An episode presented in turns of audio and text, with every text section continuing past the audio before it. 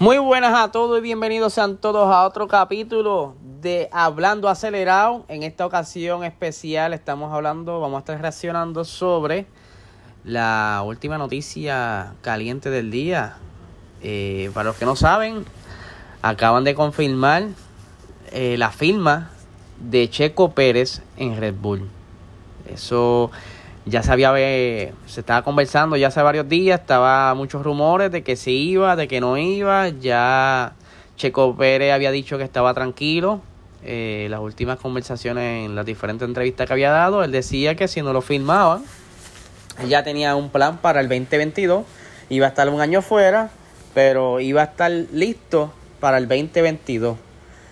Nos tomó a muchos por sorpresa, sabemos que Red Bull tiene la costumbre de, ¿verdad? de tirar, de cagarla eh, normalmente, pero me alegra por otra parte de que Albon no lo sacaron completamente de Red Bull, simplemente le dieron la oportunidad de desarrollarlo y va a estar como piloto de reserva en un plan de desarrollo para el 2022, buscar la manera de acomodarlo. No sé si en Alfa Tauri o si en alguna manera no sé quién maneja Albon, no sé si lo veremos quizá en otro en otro asiento que no sea Red Bull. Vamos a ver cómo va surgiendo esto. Estoy bien emocionado, nunca pensé ver a Checo en un asiento. De, de un carro competitivo como el Red Bull. Quiero verlo cerca de Verstappen. Me refiero a que no sé si vayan a chocar esos genios si estarán eh, de la mano, si va a haber buena relación, no sé. Eso va a estar bien interesante ahora en el 2021. Ya quiero que sea marzo para que arranque esa temporada eh, y ver cómo empiezan a dar esos tiempos. Si, si va a ser una amenaza para Valtteri Bota. Porque si así lo fue en el Racing Point, que es un carro medianamente competitivo, no me quiero imaginar un Red Bull. Está bien interesante eh, Checo ya lleva 10 años en la fórmula y era hora de que se sentara en un buen carro. Eh, pasó mucho tiempo, digo yo. Al principio, yo lo admito, no, no me gustaba mucho el estilo de, correr de él, pero he visto el avance de estos años. Eh, pero nada, es algo que eventualmente iba a pasar. Si no era Red Bull, algún equipo quizás ya lo quería en el 2022. No sé si eh, el mismo Renault irían a sacar a Esteban Ocon y iban a acomodar a Checo. No sé, eso yo pensando a lo loco. Esteban Ocon también está mejorando bastante, pero vino a mejorar casi al final de la temporada. Vamos a ver qué, cómo viene el próximo season. Pero ahora yo pienso como los locos. ¿Qué habrá pasado por la mente de Sebastián Vettel? Ustedes saben que hace un par de meses atrás, durante el verano, fue que decidieron sacar a Checo Pérez a cortarle el, contrato que tenía y meterla a Sebastián Vettel. Yo poniéndome en el cerebro de Sebastián Vettel.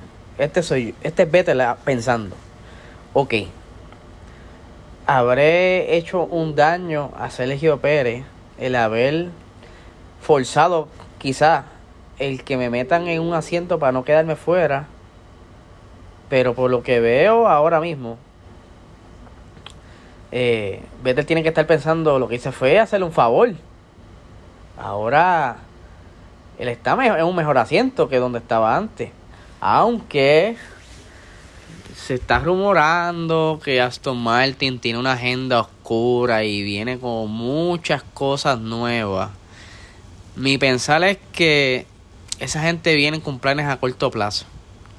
Ellos quieren dominar la parrilla en, menos de tres años. Yo sé que el año que viene no van a estar en las posiciones del top 5. Me refiero entre pilotos, porque quizás en equipo sí, porque lo pueden hacer. Este año terminaron cuarto, si no me equivoco, pero el año que viene van a estar más apretados. Eh, hay mucha gente invirtiendo en Aston Martin. Que creo que esto quizá, quizás pueda empatar la pelea entre, entre Red Bull y lo que será próximamente Aston Martin. Vamos a ver, eh, hay muchos cambios el año que viene, entre ellos está McLaren, ahora viene como todo el Mercedes, eso le da un, un empujoncito más. hay que ver, hay que ver, de verdad. Estoy bien ansioso que venga esa nueva temporada. Eh, quiero ver cómo están esos números. Cómo están esos números. Quiero ver cómo Carlos Sainz se siente en ese Ferrari qué saca de ese Ferrari. Sí, van a decir, no, que Ferrari están bien porquería. Ya ustedes saben el por qué Ferrari estuvo bien malo este año. Y ellos lo dijeron desde el principio, desde antes de arrancar la, la, la temporada. Nosotros no vamos a estar a la altura de esta temporada por los issues que tienen con el motor, por el revolú que tuvo la FIA al no permitirles utilizar de nuevo el diseño del motor. Ustedes saben que el 2019 Ferrari estuvo peleando bastante duro entre Mercedes y Red Bull. Ellos decidieron entonces modificar la, la aerodinámica, el chasis, para compensar lo que les faltaba, para hacerlo un poco más, más rápido que Mercedes y Red Bull. Pero se toparon con ese Red Bull. Y yo eso lo he dicho antes.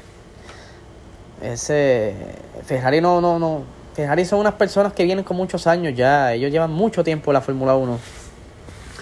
Y ellos, ellos siempre, la, la vista de ellos siempre ha sido ganar.